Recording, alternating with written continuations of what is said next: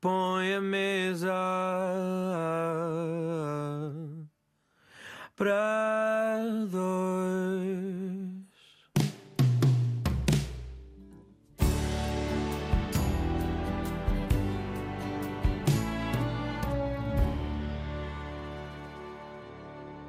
Boa noite, eu sou a Fernanda Almeida e para esta mesa para dois trouxe a Sara Correia. Tem 33 anos, já feitos, ó oh, Sara? Já, já feitos. Nasceu em Lisboa, é criadora de cães, mais especificamente de corgis. Uh, para quem não sabe, os cães da Rainha de Inglaterra, assim talvez tenham uma ideia.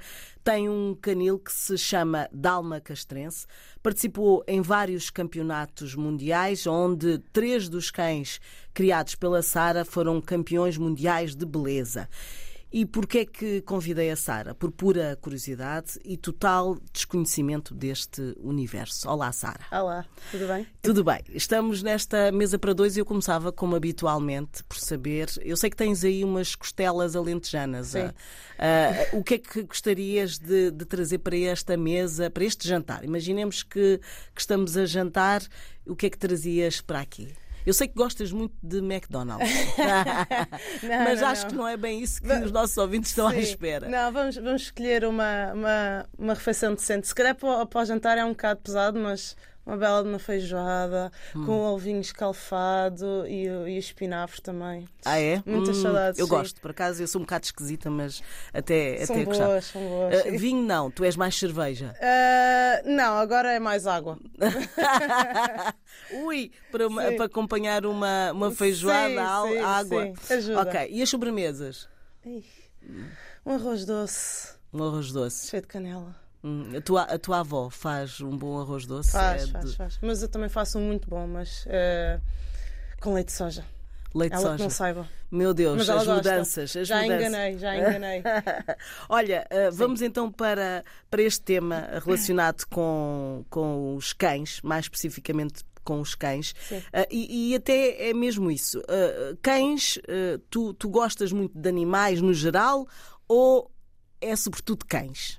No geral, porque eu cresci com os meus avós no Alentejo, numa quinta, então estava sempre rodeada de animais. Cães, gatos, galinhas, tudo. Por isso é ali uma paixão desde pequenina. E desde pequenina que dizia que queria ser veterinária. Ah, e quando acabei o meu décimo segundo, antes de acabar o décimo segundo, e não tinha bem a certeza se realmente queria ah, ser veterinária ou não, decidi tirar um curso de auxiliar de veterinário em Lisboa. Ou seja, foi o grande salto antes da decisão final. Tirei o curso, ah, correu muito bem, fiz estágio no, no Hospital Veterinário da Estefânia e cheguei à conclusão que não queria ser veterinária. Acontece. seja, anos e anos e anos a dizer que queria ser veterinária e depois levei ali com uma realidade que basicamente só via animais a sofrerem é- era, era demasiado triste. Cheguei, cheguei a fazer eh, vários turnos seguidos e saía de lá completamente deprimida. Eu cheguei à conclusão que não queria eh, fazer esse tipo de trabalho. Não queria estar sempre com animais em sofrimento. Queria, muito pelo contrário, queria poder aproveitar os animais, divertir-me com eles. Na parte mais feliz deles, sim, não é? não, sim. É, é, por isso fiz uma boa decisão em tirar o curso de auxiliar de veterinária antes de entrar para a universidade, porque eh, não sei se hoje estaria feliz sendo veterinária. Hum. Mas, entretanto, ah, começou esta ideia de, de passear os cães, não foi? Foi por, para tirares a carta ou, ou- ou- Porque eu sei que foi mais ou menos por essa altura. Um, é, ou seja, eu fui para Lisboa, ah, concluí o secundário já com o curso e decidi continuar a trabalhar como auxiliar veterinária, mas como só, só, só trabalhava em determinados dias da semana e tinha bastante tempo livre e tinha saudades, acima de tudo, tinha saudades de estar no meio da natureza e de estar com outros cães. Eu só tinha uma cadela na altura que eu tinha resgatado do canil. Ah, e comecei a passear mais vezes com a minha cadela no, no jardim, em Lisboa, e as pessoas às vezes perguntavam-me se eu, se eu tinha disponibilidade. E na altura não era uma coisa comum, não se via em Lisboa pessoas a passearem cães. E eu achei, "Ah, isto é uma coisa tão americana, olha, pronto, está bem, vamos tentar. Tentei e eh, assim na brincadeira foi o que me impulsionou a tirar mais cursos.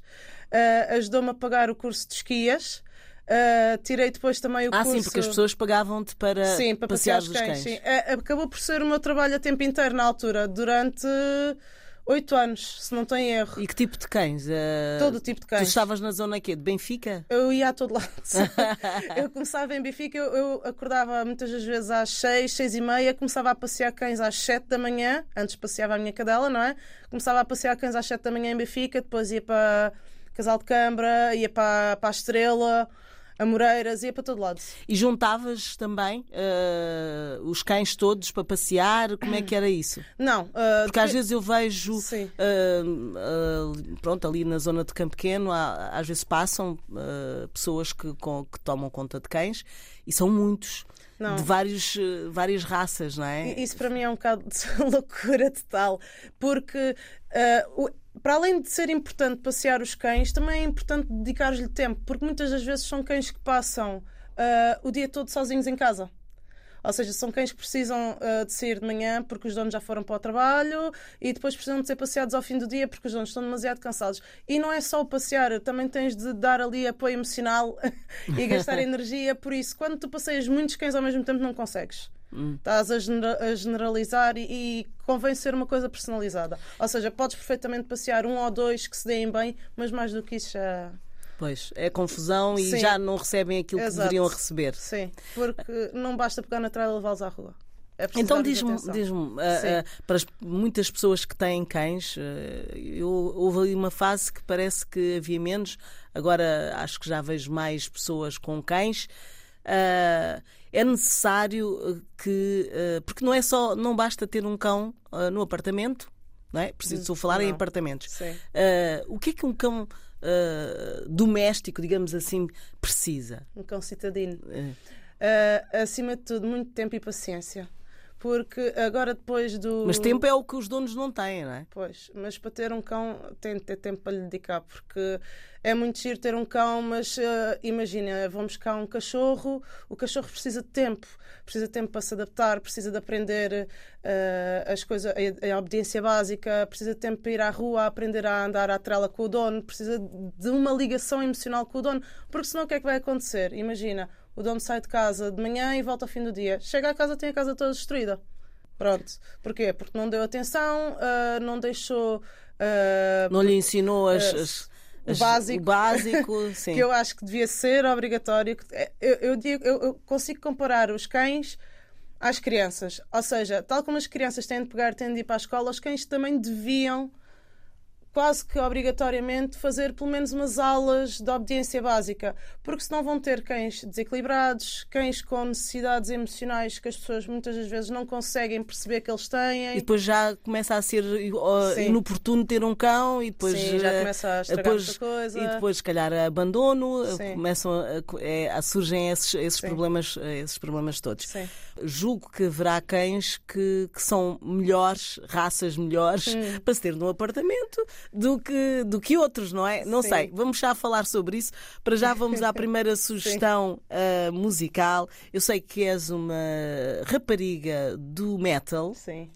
Uh, é, é, és do campo, mas ao mesmo tempo gostas da agitação. Eu gosto, gosto muito tipo, de vários tipos de música, por isso tem assim um... Sim, mas o metal é, é, é, a base. É, é? é, é no, então no a primeira sim. sugestão é dos Allstorm. Quem são estes? Hailstorm são uma banda, uma banda fundada por dois irmãos americanos uh, e tem músicas muito giras mesmo, poderosas. Hum. E esta é I'm the Fire, sim. sim. Ok, vamos ouvir. Estamos com a Sara Correia, criadora de cães. Falávamos uh, de, de, das raças diferentes que são boas ou não para se ter em apartamento e as modas também. Uh, moda uh, em ter um. Houve uma altura dos Rottweilers, bulldogs franceses, os bulldogs franceses, os, beagles, os labradores. Os labradores, houve, houve também aí uma, loucura, uma loucura. Então, na tua opinião, Uh, há cães que são melhores para apartamento do que, por exemplo, para se ter num, num, num espaço como uma vivenda que, que tem outro tipo de. Eu diria que não. Tudo depende da educação que se dá aos cães logo desde o início. Imagina, se, se nós pegarmos, formos buscar um cachorro a um criador, a um criador não, a um criador decente, o cão já vem com cerca de 3 meses. Uh, nessa altura já pode começar a ir à rua. Se o dono perder investir, vá, pelo menos 10 minutos por dia, todos os dias, com o cão, a treinar coisas, eh, obediência básica, eh, qualquer tipo de raça pode viver num apartamento. Ou seja, depois o que se tem de fazer é tentar, antes de adquirir um cão de raça, tentar perceber quais é que são as necessidades, qual é que é o, o grau de energia do cão e... Uh, Sim, um Serra da Estrela... Um Serra da Estrela é um cão calmo. As pessoas acham que não, mas é um cão calmo. Mas não precisa de, de mais exercício, por não, exemplo? Não. Não, porque é um cão de guarda e defesa de, de, de rebanhos. Ou seja, é um cão que basicamente está com as ovelhas a guardá-las. Ah, fica sempre no mesmo sítio praticamente. Sim. Quer dizer, uh, não tem que andar a Pronto, correr, não seja, é de caça, por não, exemplo. Não, não. É um cão excelente para guarda. Pronto, para, uhum. para, defender uma casa. É um cão excelente, mas também é um cão excelente para a família, porque eles são muito bons cães de família. Mas lá está, tu podes ter, por exemplo, um Jack Russell. Toda a gente adora Jack Russells, mas são cães que têm uma energia brutal. Ou seja, muitas das vezes é muito complicado um, conseguir gerir essa, essa energia. Se tu não fores um dono proativo que pegue e que vá pelo menos 30 minutos com o cão de manhã, 30 minutos à hora do almoço, 30 minutos ao fim do dia, o cão, o cão vai começar a acumular energia e depois vai acabar por vai não... Vai ser um, um, caos. Sim, por isso sempre antes de adquirir um cão de raça, ou mesmo que seja sem raça definida, ou como nós chamamos os rafeiros, tentar perceber o grau de energia, tentar perceber se o tipo de cão encaixa no nosso estilo de vida. Isso é muito importante. Não é só seguir modas. Eu tenho imensa gente que tem beagles, e os Beagles são cães que têm imensa energia e se não tiverem um dono, são super teimosos também, se não tiverem um dono que esteja a investir tempo com eles para treinar, gastar-lhes energia, vai ser um cão que se calhar daqui a uns meses os donos vão estar a anunciar que está para dar porque não, não conseguiram lidar com o cão. Muito Pronto. Bem. Fazem montes de disparates. Portanto, meias. Nós, nós no final desta, desta conversa vamos dar aí a, a algumas dicas sim. para quem quer, antes de tudo, uh, antes de se atirarem a, a irem buscar um cão. Uh, o que é que devem pensar, não é? Sim, que é, uh, é esse o grande problema. Sim, e o que leva muitas vezes a ter sim. uns tantos cães aí abandonados. A Sara, mas o que é que te levou a comprar um corgi? Hum. Eu, okay. eu adoro, acho tão bonitinho. Sim. Eu que não tenho cães, uh, acho muito fofinho, mas diz-me lá. Eu, eu sou criadora de Welsh Corgi Cardigans que são a variante mais antiga das duas raças. Que há dois tipos de corgis. Há os cardigans, que são os meus, que são os mais antigos, e há os pembroke, que são os da rainha inglesa, da rainha Elizabeth. Pronto. Uh, eu, em pequena, um filme que me marcou muito foi o Pequeno Babe.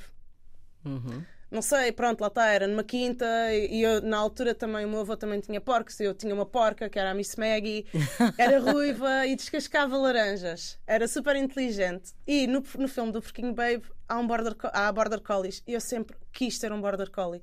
Só que na altura em que uh, pensei ir buscar o meu primeiro corgi, eu na realidade queria um border collie. Só que estava o dia todo fora de casa a passear cães e um border collie, principalmente de linhas de trabalho, enfiado no apartamento o dia todo sozinho, não ia correr bem. E o que é que eu pensei? Bom, se calhar vou buscar um border collie, mas mais pequeno. E tive, uh, fiz imensa investigação na internet, Uh, encontrei os corgis, estava indecisa entre as duas raças, não, não tinha a certeza uh, qual é que queria na, na realidade. Uh, e entrei em contato com vários criadores, fui ver na internet também quais é que eram os melhores, quais é que tinham melhores resultados, porque eu também queria um cão não só para fazer obediência, agility, mas também queria um cão para poder levar as posições, porque eu estava a começar nas posições. e encontrei por acaso uma criadora que a esposa fazia criação de cardigans e o marido fazia de pembrokes.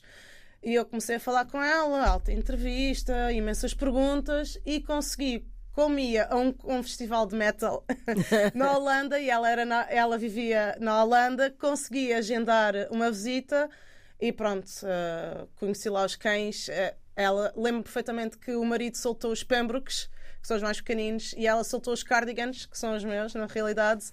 E os pembrokes começaram logo a mandar vir uns com os outros, e os cardigans estavam todos divertidos. E ela perguntou-me: Pronto, é isto. E eu, ok, quero os cardigans. e na realidade são cães super divertidos, uh, estão sempre felizes, estão sempre a rir. Quando não, não se estão a rir e não estão a brincar é porque algo se passa. Depois são cães muito resistentes em termos de saúde, se tiverem ali uma, um início de vida, ou seja, comigo, por exemplo, com a criadora, bem equilibrado e depois os donos, quando eles saem de casa, também continuarem com os meus ensinamentos, por assim dizer, são cães que têm uma duração de vida muito longa, porque eu sei de cães desta raça que chegaram aos 21 anos uh, e são cães completamente dedicados aos donos. São excelentes cães de família. Tenho vários a viverem em apartamentos com crianças. Um... E tens vários em vários países, não é? Porque sim, já, sim. entretanto, já, já espalhaste esta. Já, já espalhei. Eh, como é que se chamavam os primeiros que tiveste? O quê? Os primeiros cardigans que tiveste? É o Lancelot, que foi o primeiro, é o, é o primogênito, por assim dizer, e a Margaine. Ainda estão vivos, têm os dois 11 anos. Muito bem. Agora falemos então de, de, de, desse interesse porque tu falaste até que compraste uh, os cães na ideia de, de entrares em, em concursos, Sim. não é? Uh, como é que começou esse teu interesse pelos concursos? Porque nós aqui, eu Sim. acho que em Portugal, quem não é desse meio Não conhece, tem noção. não tem Sim. noção. Pronto, então eu acabei por acumular, entre aspas, cursos. Tirei o curso de auxiliar, não estava satisfeita, tirei o curso de esquias, quis mais, tirei o curso de treino também, de canino. Uh, e depois, por acaso, estava a ver, uh, uh, todos os meses comprava a revista dos Cães e Companhia, que já não existe. Uh, e aparecia sempre lá uma secção com fotografias de exposições, eu achei engraçado. E depois acabei por ver um anúncio a um workshop que ia haver Dundling. Dundling é a, a, arte de apresentar cães em exposições, porque não é chegar lá à exposição, levar um cão sem treino e entrar e pronto. Não. O cão tem de ser treinado, tem de ser condicionado, o pelo tem de ser tratado. Uh, nós temos de ir apresentáveis. Normalmente as pessoas vão com fatinhos ou com blazers, porque nós vamos apresentar o nosso cão a um juiz. E muitas das vezes, ou são uh, juízes portugueses, mas muitas das vezes temos juízes internacionais. Ou seja, nós vamos estar a, a mostrar o nosso cão a um juiz que depois vai lá para fora e que depois é capaz de falar do nosso cão lá fora. Por isso. E daí surgem convites, é isso? Sim, sim. Uh, normalmente quem organiza as exposições convida aos juízes que, pronto, quem é amigo e que gosta e que sabe que são bons juízes. Pronto. Uhum. Um, e nas exposições o que se está a avaliar é, acima de tudo, a anatomia e a conformidade com o estalão da raça. Porque cada raça tem um estalão, ou seja, é tipo. Um, uma, um livrinho de instruções a dizer como é que cada parte do cão tem de ser. Uh, porque nós, por exemplo, tu vais na rua e consegues ver imensos beagles ou bulldogs franceses todos diferentes uns dos outros, certo? Ou, ou seja, vês muitas dif diferenças numa só raça. E o que é que o estalão da raça faz? Ele diz exatamente quais é que são as medidas, por exemplo, da cabeça em relação ao chanfre, que é a parte do focinho, diz qual é que é o tamanho, por exemplo, de que as orelhas têm de ter, que os beagles têm orelhas grandes, não é? Uh, como é que a cauda tem de ser, como é que têm de ser as costas, as angulações, etc. E o que é que nós vamos fazer? Nós vamos às exposições, levamos os melhores cães que nós temos em casa dentro desse estalão e vamos mostrar ao juiz. E depois o juiz, que sabe supostamente os talões de cor, vai avaliar e vai dar o melhor de raça ao melhor cão que entrou dentro dessa raça que está mais dentro do estalão da raça. Pronto. Muito bem. Bom, Ok. complexo. Resumindo. Já, já, resumindo. mas já voltamos a isso. Agora Sim. vamos a, a outra sugestão uh, musical uh, tua uh, e esta, pronto, é Ed Sheeran. Já, já foge um bocadinho ao metal. Vamos ter Galloway Girl. Sim. Também, também Ed Sheeran, porque, porquê? Porque é ruivo? Tu, tu eras, eras ruiva. Eras ruiva. Não, hum, acho que ele é um excelente compositor e dou-lhe imenso mérito porque ele faz tudo. Ele escreve as letras, ele, ele, ele compõe a música completa em todos os instrumentos. Ele, eu acho que é espetacular. E depois é um, dá espetáculos brutais, por assim dizer. E depois eu gosto muito do, do tipo de música dele, porque ele, uh, principalmente essa música que é uma música irlandesa. Eu gosto muito de Irlanda e sempre tive paixão por música irlandesa, por isso é que eu escolhi essa música. Sara Correia, que uh, é criadora de cães, e falávamos há pouco então de, de, todo esse ambiente e todas as regras que é preciso para, de facto, participar nos concursos. A verdade é que uh, ganhaste, pelo menos, os outros são, não ficaram em primeiro lugar, mas também uh, andaram por ali. como é que foi ganhares o concurso com em, o Mundial? O mundial. foi, é assim, eu ando em exposições desde 2012. Ou seja, 11 muito, anos já. Sim, sim. E devias ser muito nova, não é? Nessa altura. Uh, sim, tinha 22, 22 anos. Um, e o que, o que é engraçado é que eu apareci no mundo das exposições do nada. Ou seja, normalmente o pessoal das exposições já, já vem dos pais que levam os miúdos, os miúdos crescem naquilo, pronto, já estão ali crescem já dentro Há uma família ambiente, já de. Eu apareci ali no meio do nada. Depois apareci com uma raça que não existia cá em Portugal, que eram os Corgi Cardigans. E que eu ainda não referi, mas é uma raça que está em vias de extinção. Por exemplo, em Inglaterra, que eles são do país de Gales, eles têm um selo uh, real de como sendo uma raça que é protegida. Ou seja, não há muitos exemplares. Uh, ou seja, eu caí ali um bocado de paraquedas e tive de aprender muito por mim própria, porque eu não conhecia lá ninguém, basicamente, o, como é que aquilo funcionava, como é que aquilo se mexia. Pronto, e depois com o tempo eu fui adquirindo mais cães, uh, sempre adquiri cães, tentei adquirir cães nos melhores criadores possíveis, com testes genéticos, que é muito importante, porque a raça está, como referi, em vias de extinção. É importante só usar cães que eu sei que sejam saudáveis e que não vão passar problemas uh, às futuras gerações. E um, com o tempo eu fui, comecei a fazer criação, comecei a perceber o que é que queria, qual é que era o meu tipo de cão, de cardigan, a minha visão do estalão, porque depois é engraçado porque cada criador lê o estalão e interpreta-o de uma forma única. Ou seja, era o que eu estava a dizer. Vê-se muitos cães da mesma raça muito diferentes. E isso normalmente é a interpretação de cada criador para o salão da raça. E eu comecei a achar, bom, eu tenho cães muito giros. Eu comecei, eu fui à primeira exposição lá fora, a Geneve, em 2013, com o Lance, que, em cachorros. E foi um mundo. Eu fiquei chocada porque não estava à espera. Eram mais de 20 mil cães, se não estou em erro, e cá em Portugal temos exposições com 200, 300. Pronto, há, exposições, os pontos obrigatórios que são em, em, Lisboa e no Porto, às vezes têm 2 mil cães, mas não estava à espera de ir a uma exposição com 20 mil cães. Então aquilo foi a loucura total. E pela primeira vez vi muitos cães da minha raça porque nunca tinha visto cães da minha raça a competirem. E eu disse assim: Uau, isto é espetacular. Então decidi que vou começar a dedicar-me à raça, vou fazer as coisas como deve ser, com muito esforço e dedicação e paciência. Um, e comecei a achar que tinha cães bons o suficiente e eles qualificavam sempre nos pontos obrigatórios. E achei que, bom, agora vou começar a investir também nas posições lá fora. E todos os anos há sempre pelo menos o Mundial e o Europeu. E comecei a achar, bom, eu já tirei a carta, sou autónoma, posso começar a pegar e ir lá fora. Já acho que já tenho qualidade, porque depois via cães também fracos, de fraca qualidade, e eu pensei, fogos, mas cães são melhores que aqueles, eu posso perfeitamente ir lá fora e tentar uh, ter os bons resultados. E realmente tenho a minha cadela predileta, que é russa, porque ela ia para a Rússia, mas depois eu percebi que ela ia ser revendida, então ficou connosco. Um, a nossa cadela russa é. Ela chama-se russa, ela é portuguesa, ela nasceu, é, é, da minha criação, mas ela. Pronto, nós chamamos-la de russa.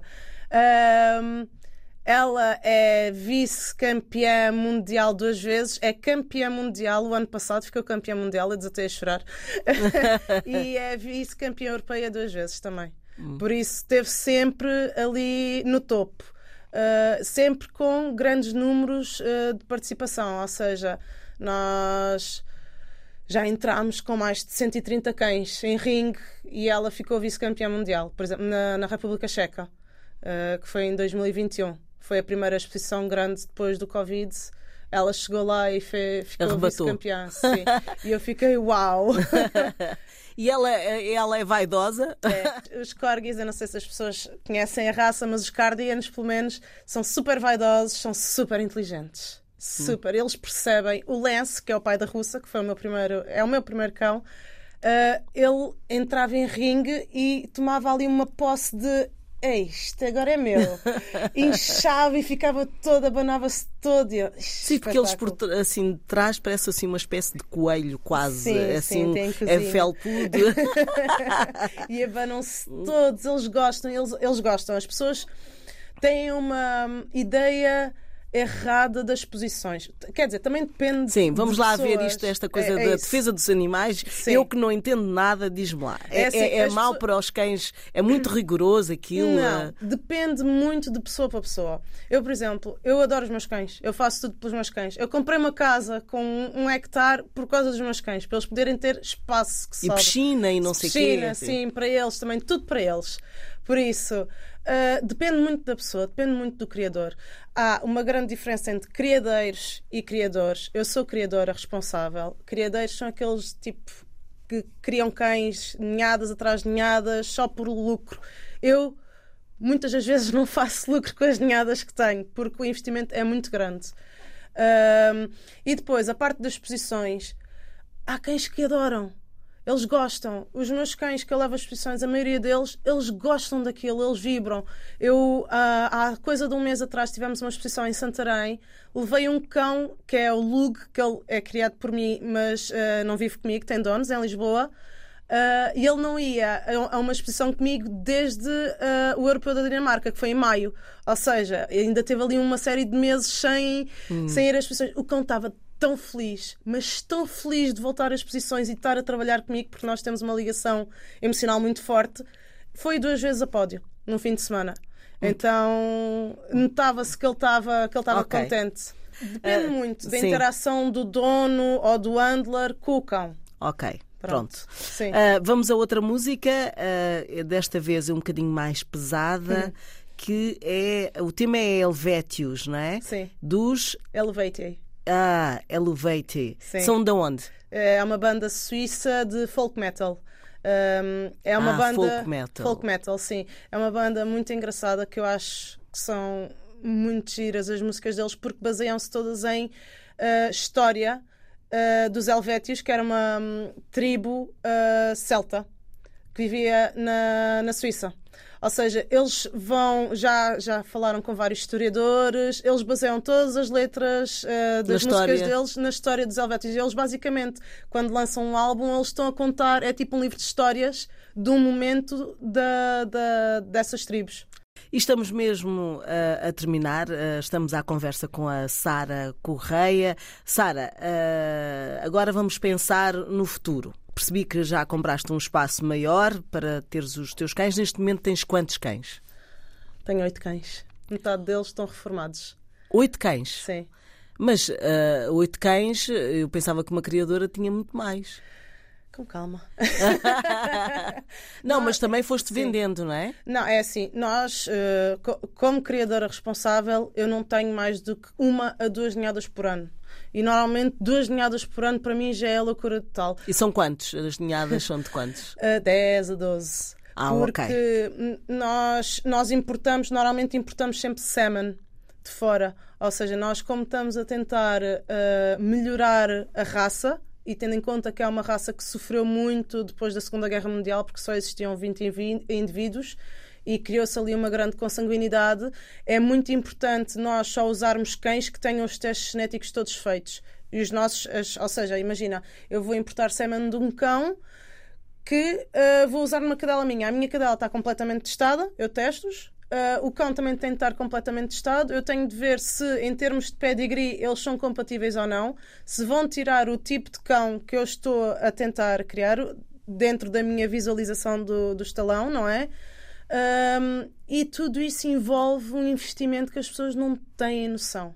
Os custos, o custo do SEMAN, o custo do veterinário, o custo do envio, porque vem de avião, Uh, depois, um, a manutenção durante a estação, uh, os exames que se tem de ir fazendo à cadela também durante a estação, a maternidade, todos os produtos que são necessários para receber os cachorros, a alimentação. Eu normalmente uh, fico as primeiras três semanas a dormir com a cadela na maternidade para ter a certeza absoluta que todos os cachorros estão a comer Normalmente também desde o primeiro dia suplemento com leite, ou seja, dou biberon a todos os cachorros para ter certeza também que uh, estão todos gordinhos, não é?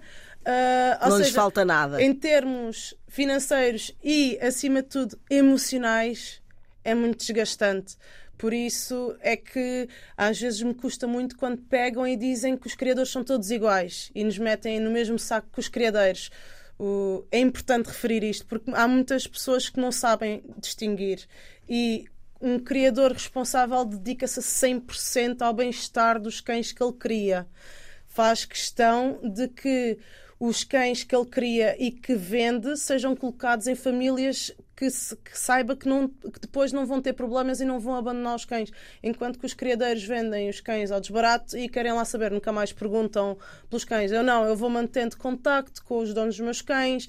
Muitas das vezes eles vão lá passar uns dias para, para ver como é que eles estão, para ver se é preciso dar um toque nas orelhas, porque, por exemplo, os meus cães têm as orelhas para cima e quando são cachorros, às vezes as orelhas demoram um bocadinho a levantar e precisam de, dali de uma ajuda.